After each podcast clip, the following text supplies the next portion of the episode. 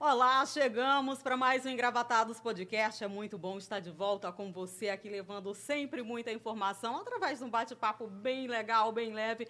E aqui você já sabe, aquela nossa máxima: não precisa bater na porta, não precisa pedir licença para entrar, é só clicar no nosso link. Chegue mais, venha conhecer o nosso convidado, digo, a nossa convidada de hoje, que vai bater esse papo muito especial aqui com a gente. Já está aqui do meu ladinho, doutora Ana Melka Cadena, delegada de Polícia Civil, diretora-geral da Agresp Piauí e uma entusiasta dos direitos femininos. Seja muito bem-vindo, doutora Ana Melka. Obrigado por ter aceitado o nosso convite. Eu é que agradeço e quero parabenizar o Engravatados, né? Porque está trazendo debate de qualidade, informação de qualidade e o podcast, para além desse diálogo mais informal, que é a, a, ideia né, dessa linguagem da internet, a gente não pode deixar assim de ter esse viés de, de informar. Porque eu acho que esse consumo de informação tem que alcançar essas novas linguagens também. Então, você usa essas estratégias, né? Muito bom, parabéns. Muito obrigada, a gente agradece demais. Olha, você que está aí do outro ladinho, se inscreve aqui no nosso canal, também siga o Engravatados Podcast lá no nosso Instagram e nas nossas redes sociais. E o melhor do programa aqui da íntegra, você acompanha aqui do ladinho no nosso canal de corte. Se inscreva, não deixa de seguir a gente não. Doutora Ana Mel, que é muito bom realmente tê-la conosco aqui hoje para esse bate-papo. A gente já começa ali perguntando, a senhora é delegada de polícia, né? tem um, um, currículo basta uma ampla experiência na área. Como é que começou essa paixão, esse desejo? Conta um pouquinho da sua história para a gente é, é, interessante que a gente entra no, no, no, curso de direito e tem um leque de oportunidades que são identificadas ali ao longo do processo, né, ao longo da formação é, acadêmica. Mas, de fato, eu realmente fui muito arrebatada pelo direito penal. Né? Direito penal e processo penal. Eu digo direito penal em si porque era onde a gente trabalhava essas tipificações. Né? E de uma certa forma, eu sabia que eu ia atuar em alguma área que comunicasse uh, de uma forma direta com o direito penal e processo penal. Eu também me pós-graduei nessa área. É, você se apaixona por alguma coisa, né? Então, na, dizem muito na, na retórica dos estudantes de direito que a gente namora penal, mas casa com civil. Eu fui fidelíssima, porque eu paquerei, namorei, casei com direito penal, processo penal é a área que eu, que gosto. E aí, é, quando surgiu a oportunidade, logo após a OAB, é, do concurso público para delegado de polícia, eu realmente não contei conversa, né? Eu fui logo fazendo o, o concurso, logrei êxito e na época também teve defensoria pública e de fato eu fui tão arrebatada pelo universo né, do concurso público ali e da, e da atividade como delegada de polícia que realmente foi o local que eu quis fazer carreira.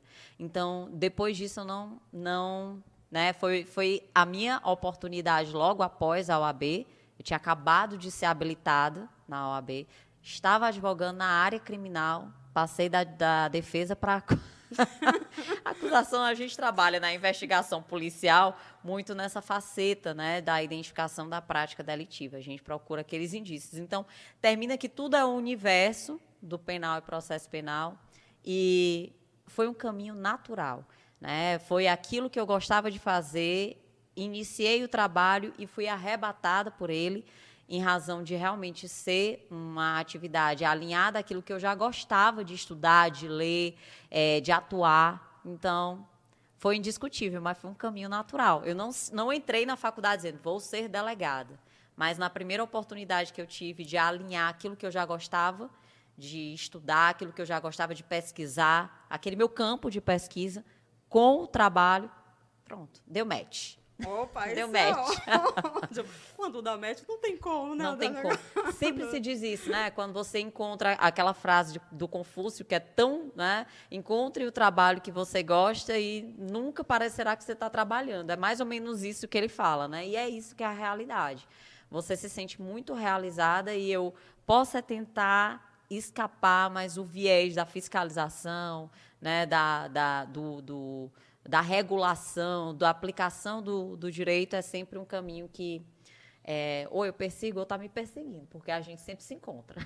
Ah, e essa mensagem da senhora é super, é super especial, né? Porque quem está nos acompanhando agora e que tem a oportunidade, né, de, de fazer o que gosta, o que realmente, porque infelizmente nem todas as pessoas têm, né? E eu digo é foco. Vão saber, né? Vão saber muito bem do que a senhora está falando, né? Foco, eu sei que todo mundo tem suas dificuldades. Eu quero dizer para vocês que eu fiz o AB numa época em que eu estava em resguardo, eu tinha acabado de ter meu filho e tinha acabado de casar, tinha acabado de formar, então foi tudo assim ao mesmo tempo, né? Formatura, casamento, gravidez, meu bebê nasceu e eu estava nesse período é, em resguardo quando surgiu a primeira fase, sem dormir. Então, assim, a gente tem as nossas dificuldades e, e o concurso foi logo na sequência, foi meses depois. A gente tem nossas dificuldades? Tem. É, todo mundo tem suas limitações e suas dificuldades, cada um com suas diferenciações. Mas a gente tem que ter foco para os nossos objetivos. Né? Eu queria seguir uma carreira jurídica, isso aí também era fato, foquei nisso.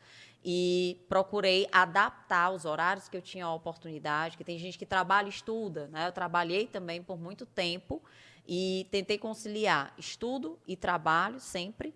Né? Isso aconteceu e as dificuldades que entornam o nosso dia a dia, que são várias, né? Tem situações econômicas, é, eu estou falando da minha vida de estudante que não foi fácil, né? Então, todos esses, esses percursos, eu queria viver a maternidade intensamente, então eu tive que conciliar realmente é, o momento em que eu estava com meu filho, o momento que eu parava para estudar. Se você tem foco nos seus objetivos também, mesmo com todas as dificuldades, uma hora dá certo conseguiu viver esse, essa fase que é tão especial para a mulher? compartilhei.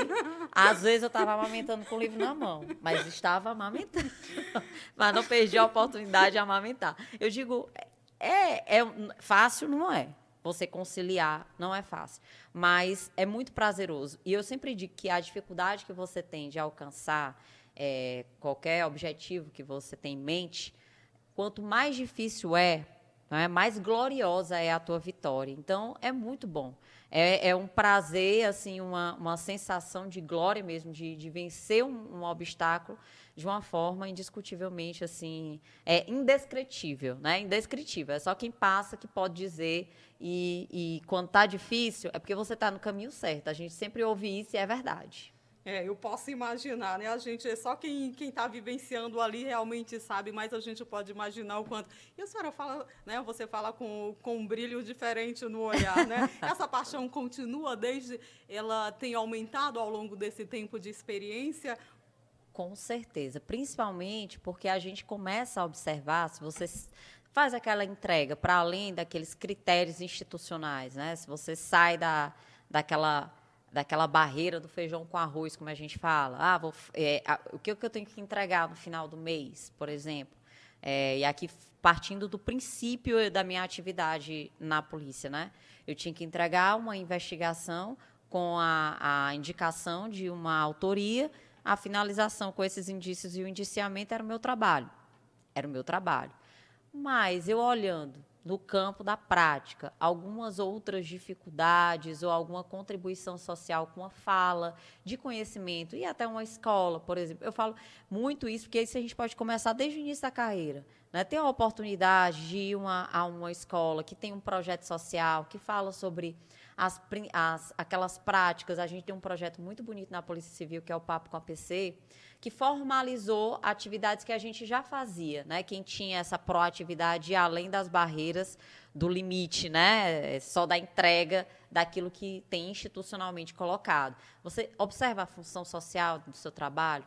Será que todo mundo não pode contribuir para além dessas barreiras, independente do trabalho que você faz, com uma fala, com um projeto social, com um projeto institucional, né, que promovam diálogo, que promovam a atenção, que promova a, o rompimento de um gargalo. Né? Tem um gargalo ali.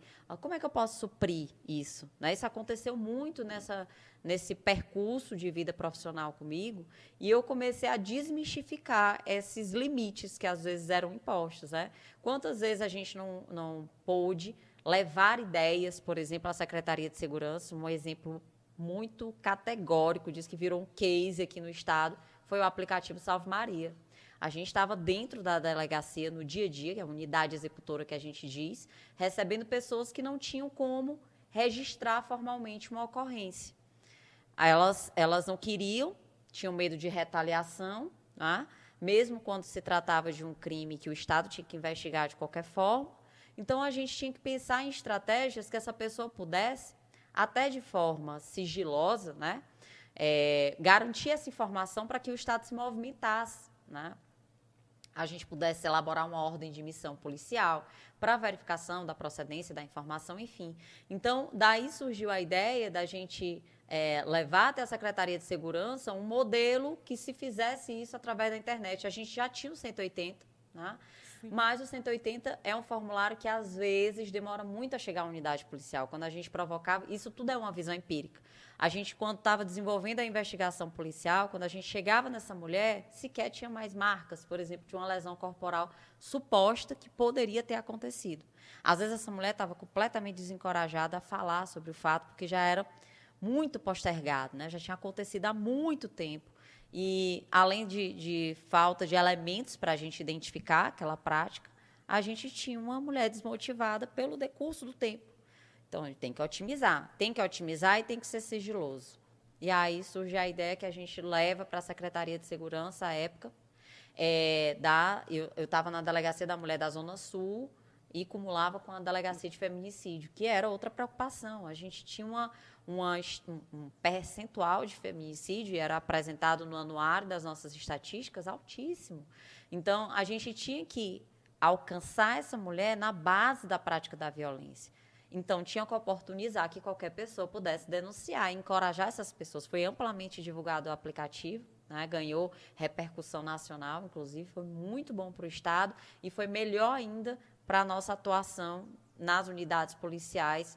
Terminou realmente virando uma política de segurança desenvolvida e uh, permitiu que a gente alcançasse muitos casos, inclusive é, casos que estavam em cenário crítico, que foram denunciados a partir do aplicativo e a gente teve a oportunidade de chegar nessas mulheres. Então, assim, é sair das fronteiras do limite. Eu digo sempre, sai da zona de conforto que tu faz a diferença em qualquer lugar que tu for. Sai do burocrático, sai da, tenta transpor da cerquinha. As, as, barreiras, né? Para contribuir, né? para contribuir, sempre para contribuir. É tanto que os espaços vão ficando pequenos. Quando você vai vendo o tamanho daquilo que você pode fazer, motivando a equipe, nunca só, né? Não pense que você desenvolve nada só. Eu sempre tive o privilégio de atuar com uma equipe muito boa, que começava a identificar resultados no trabalho e começavam a, a, se motivar também a colaborar, a ter ideias, a serem proativos e a gente sempre construindo. Qual foi, qual foi o start, né? o momento ali que, que a senhora disse, eu preciso fazer alguma coisa como profissional, como ser humano, para ajudar essas mulheres que são vítimas de violência, para a chegada do aplicativo, né, que, que você mesmo já destacou, que, que foi um sucesso, que continua né, ajudando, contribuindo aí para para identificar tantos casos? Qual foi o momento ali determinante, doutora? Várias situações que foram acontecendo. Ah, primeiro, eu, eu iniciei essa, essa participação nessa função social que eu digo do nosso trabalho, que é esse diálogo com as pessoas, a convite. A convite para dialogar na associação. Né? Eu, eu atuei por quase cinco anos em Piripiri. Foi a minha primeira lotação e lá fiquei por bastante tempo na Delegacia da Mulher como regional, que eu fui convidada em dois anos de atuação, eu fui convidada para assumir a regional, que é uma atuação administrativa ali naquela região toda, Piracuruca, Pedro II. E eu respondi diretamente para o capitão de campos, Cocal Boqueirão, é, a Delegacia da Mulher e a regional e parte brasileira também, na cidade brasileira que é próxima. Nessas eu respondi diretamente em outras unidades administrativamente. Então passaram a surgir convites para dialogar com a associação, com o Conselho da Mulher, com é, é, grupos de mulheres né, que movimentam ali aqueles diálogos relacionados a essas questões. Às vezes me chamavam para falar sobre bullying, às vezes era chamado para falar sobre a violência no ambiente da internet, né? Come, começa a, a eclodir alguns poucos anos atrás, que a gente começa a discutir é, o marco civil, que começa a falar sobre a questão de como é prejudicial e como essa questão da prática delitiva perpassa o espaço físico, ela vai para o espaço. 2014, né, o Marco Civil da Internet. Então, super recente, mas Antes dele começou a movimentação e eu, aquele diálogo né, entre, na comunidade, a necessidade de regular.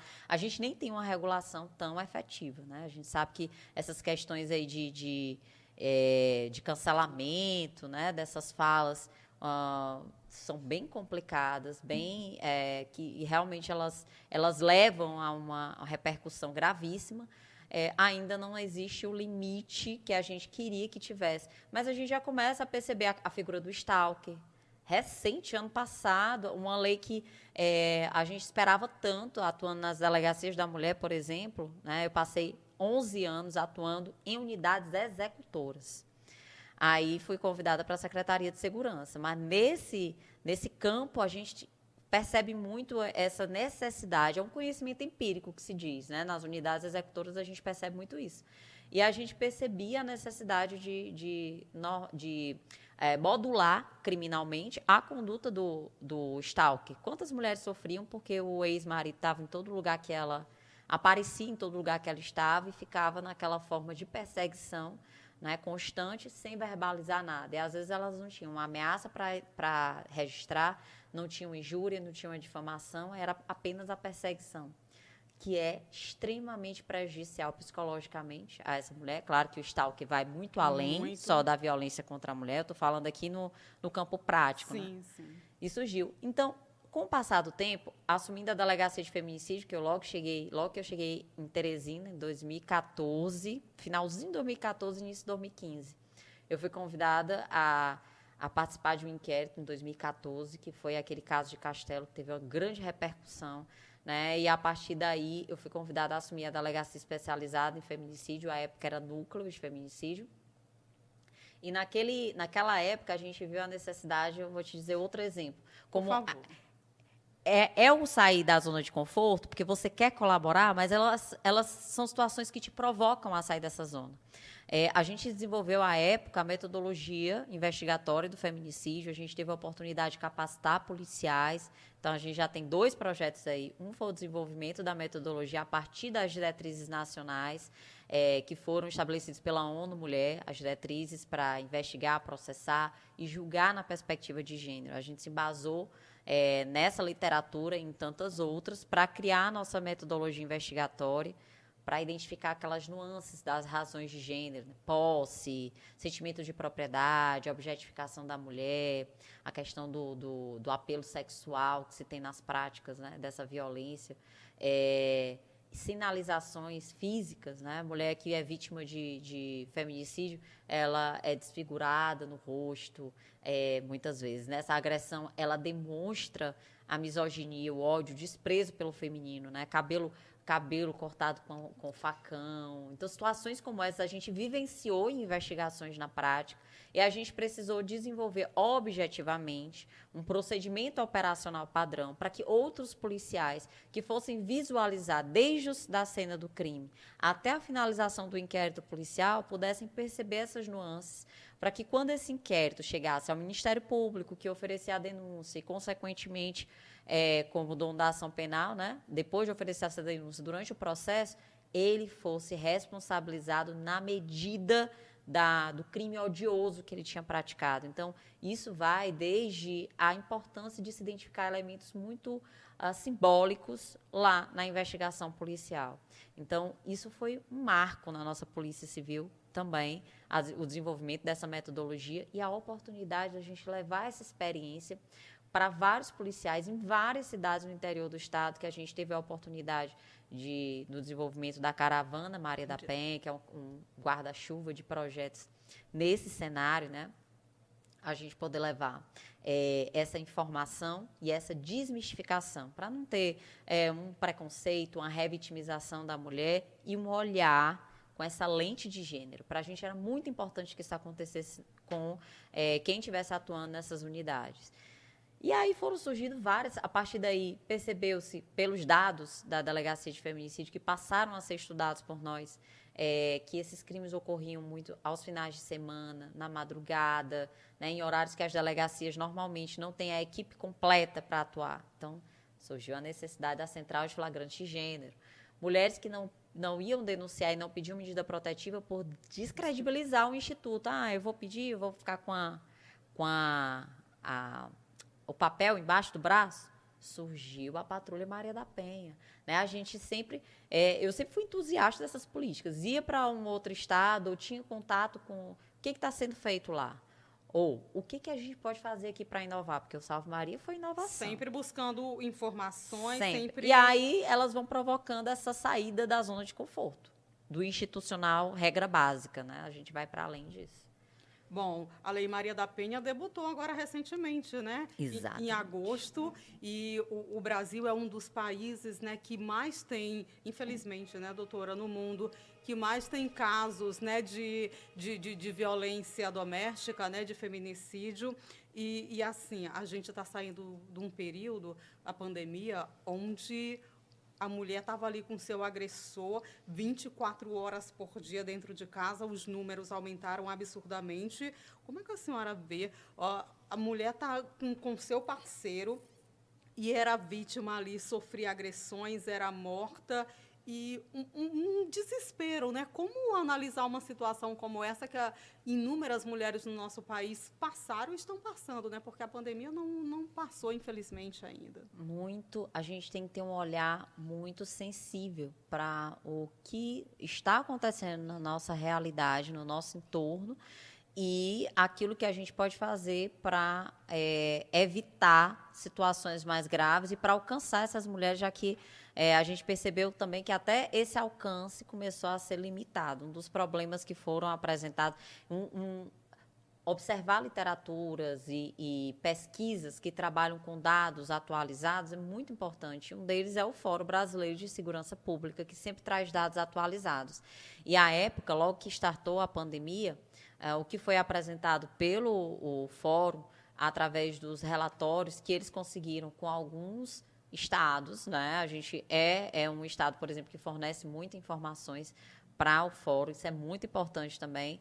Os tribunais de justiça também de alguns estados, é, eles conseguiram constatar um aumento de feminicídio, eles conseguiram constatar é, um aumento, uma diminuição do registro da ocorrência. Olha que, que paradoxo isso. Aumenta isso aconteceu no nosso, aconteceu no nosso estado. Registro de ocorrência despencou no início da pandemia. Né? E, e isso era um, um, uma sinalização grave, porque será se a mulher está tendo acesso aos aparatos de segurança ou de informação da prática de violência, seja qual for ele que participe dessa rede de atendimento? E o que foi mais interessante para a gente, diferente de muitos estados que talvez não tivessem um canal como esse, foi o aplicativo, que aumentou mais de 30% de busca. E isso, olha as, as movimentações que nos faz sair da zona de conforto. Isso fez com que a gente tivesse a necessidade de provocar a delegacia geral para que o registro de ocorrência eletrônico, o BO eletrônico, que vocês devem ter ouvido sim, falar já, sim. que já funcionava para extravio de documento, perda ou extravio de documento, era bem limitado, né? Nessa pandemia foi uma virada de chave porque a própria ONU trouxe como uma das recomendações você garantir o maior acesso aos aparatos de informação de prática de violência. Era uma das preocupações relacionadas a essa questão. A gente tinha um aplicativo, ele aumentou o percentual. Opa, então, até que os canais de, de é, meios virtuais de denúncia eles devem ser ampliados. Aí surgiu a delegacia eletrônica com a ampliação da sua possibilidade até medida protetiva estava sendo possível ser solicitado pela, pela delegacia eletrônica, além do registro da ocorrência. E, claro que nos casos de perícia, hoje, né, se percebeu que a dinâmica fica mais fácil se for encaminhada até a delegacia, porque tem a requisição para ir até o IML, que a gente não pode perder o elemento, é, esse elemento indiciário, porque lá na fase processual não dá para se repetir, né? Até chamam de provas irrepetíveis mas é porque é um elemento indiciário de consistência uh, a ser identificada ali, na hora. Né? Então, é, você realmente tem essa recomendação de, em casos de violência física, violência sexual que deixa vestígio, indicar logo o encaminhamento à perícia. Mas, durante essa fase da pandemia, a gente conseguiu oportunizar essa fala das mulheres, né? criando canais de, de informação virtual para além do aplicativo Salve Maria. Então, eu achei isso incrível, né? E a gente observar essas dinâmicas. Então, observando aquilo que estava sendo demandado, adequando a nossa atividade. A, a, própria Defensoria criou um canal de comunicação, acho que no PEVID também.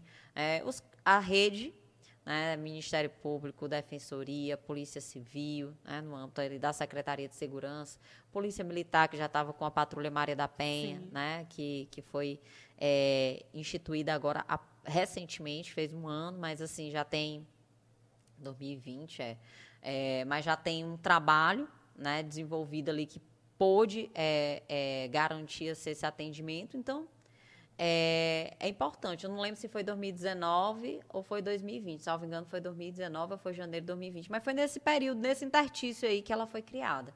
Ah, com muita luta, muita resistência. A gente teve que é, trabalhar o convencimento, principalmente no âmbito da Polícia Militar, que ia ter que deslocar uma equipe para trabalhar de forma destacada nessa equipe, mas a gente, com todo o diálogo, mostrando essas necessidades. E aí, na pandemia, ajudou bastante a gente já ter, por isso foi em 2019 mesmo. Ajudou bastante. Ela já está ali em atuação, porque oportunizou um alcance maior também dessas mulheres muito se discutiu, né? A gente via muito. A, a senhora mesmo usou as redes sociais para estar tá falando, né? Conversando com, com vários especialistas, abordando sempre essa questão, né? Do, do feminicídio, da violência, né? Contra a mulher. E muitos dos especialistas diziam: mas como é que essa mulher vai denunciar se ela está ali com seu agressor? Se esse agressor vai estar, né? Não vai estar disponibilizando é, os aparelhos, né? Para que ela possa. Em que momento ela vai conseguir fazer essa denúncia? Vai ter esse apoio, como é que vai acontecer. A gente tem uma campanha agora que é Sinal a campanha vermelho. Sinal Vermelho, Excelente. né? E é exatamente isso que eu queria tocar. Essa campanha tem ajudado bastante. Demais. Faltam mais campanhas nesse estilo para ajudar essas mulheres que sofrem tanto esse tipo de violência, doutora? É uma campanha importantíssima. Ela foi idealizada pelo CNJ é, e, e, a magistratura nacional, que atuou, encampou essa luta também, observando essa dificuldade dos, da, de acesso aos canais. Essa ela não vai precisar verbalizar, ela não precisa de internet, né? às vezes a internet não é, não é oportunizada. Ela precisa apenas fazer a sinalização na palma da mão. A gente fala a campanha sinal vermelho, porque naquela ideia, né? a mulher tem um, sinal, tem um batom vermelho e ela sinaliza ali, mas se ela fizer a sinalização na mão, é, as, os estabelecimentos cadastrados, à época, se focou nas farmácias, porque era quem estava é, aberto né, naquela, naquele fechamento, aquele meio lockdown que, que se viveu, as farmácias, por conta da pandemia. Né, as farmácias elas continuavam abertas, é, ainda eram os únicos estabelecimentos, por isso essa conexão com elas, para que os funcionários fossem instruídos, né, fossem treinados a identificar e a quem procurar no momento da identificação dessa sinalização por parte da mulher. O que eu achei mais interessante é que essa, essa campanha ela incorporou, ela incorporou a nível nacional, ela incorporou em vários estados, inclusive. Eu acho até que a gente deveria ter uh, parlamentares a nível estadual e a nível federal uh, trabalhando de forma mais enfática essa campanha, sim, tornando lei estadual, tornando lei municipal. Né? Eu, eu, eu veria dessa forma, ocupando esses espaços, porque com o passar do tempo, essa campanha incorporando, ela foi para além das barreiras, das fronteiras ali das farmácias. Ela alcançou o comércio em geral. E olha só o que a gente não está observando. É de forma secundária o que, que ela está oportunizando. Além das mulheres buscarem apoio através dessa sinalização, eu vejo essa campanha como um difusor de informações para aquelas pessoas também que estão recebendo esse treinamento. Imagine se cada comércio, se cada local que recebe um treinamento como esse, se eles, de fato, eles serão ali, ali multiplicadores dessas informações dentro dos locais em que eles, é, no ambiente em que eles vivem, uh, no ambiente familiar, no, em qualquer outro ambiente que eles convivam. Então, sempre que a gente ia falar, por exemplo, numa escola, ou ia falar numa associação, ou ia falar num grupo de mulheres, a gente entendia que cada pessoa daquela recebia uma sementinha de informação e ela multiplicava essa semente. Imagine que essa pessoa, além do treinamento, de efetivar isso no dia a dia do seu trabalho, ela também vai receber uma carga de informação que muitas vezes ela não conhecia e ela vai ter a oportunidade de verificar, por exemplo, uma vizinha que está sofrendo uma violência, saber que tem um canal sigiloso de denúncia, porque ela aprendeu lá e aí ela já vai multiplicando, ela já vai atuando de forma mais efetiva nessa função social. Então você vai mobilizando uma carga maior de pessoas, inclusive no aspecto educativo, né? Porque você tem que se preocupar com isso também. Será se eu estou reproduzindo falas, conceitos machistas dentro da minha casa? Hoje eu estava conversando sobre isso eu dizia, gente, muita gente diz assim, ah, mas agora as pessoas estão muito questionadoras, tudo se questiona. Eu disse, por quê? Será que é porque a gente não viveu questionamentos enfáticos há muito tempo atrás e a gente está nessa sobrecarga agora, tentando desconstruir aquilo que continua se perpetuando no tempo, as falas, os comportamentos.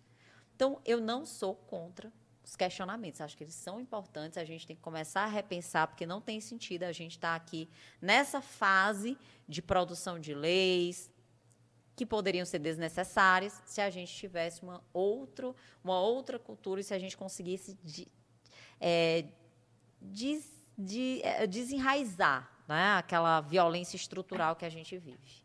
A educação, quanto faz falta, falta. Né, na vida de todos nós. E se você que está nos acompanhando agora, chega uma mulher aí, tem, pede ajuda, né, tem exatamente esse sinal, seja de batom, qualquer 190. outro, né?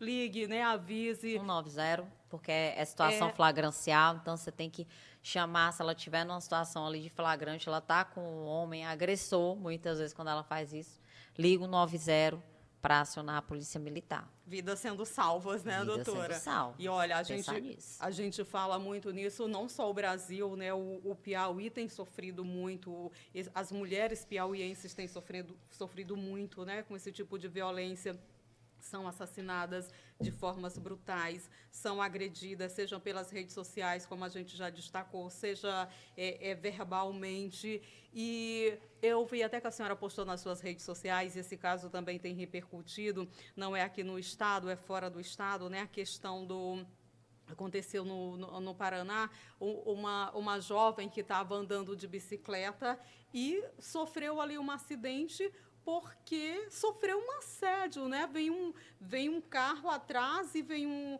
um, uma pessoa ali, né? Um cidadão e sem nenhuma permissão vai e apalpa, né? Ali o, o, o bumbum da, da, da mulher. E olha, poderia ter causa. É uma situação grave, Sim. é crime, né? Sim. Isso, e poderia ter causado a um morte dela, maior. um acidente fatal, né, doutora? Eu penso isso. Ah, foi até enquadrado em lesão, eu aqui já querendo colocar tentativa de feminicídio.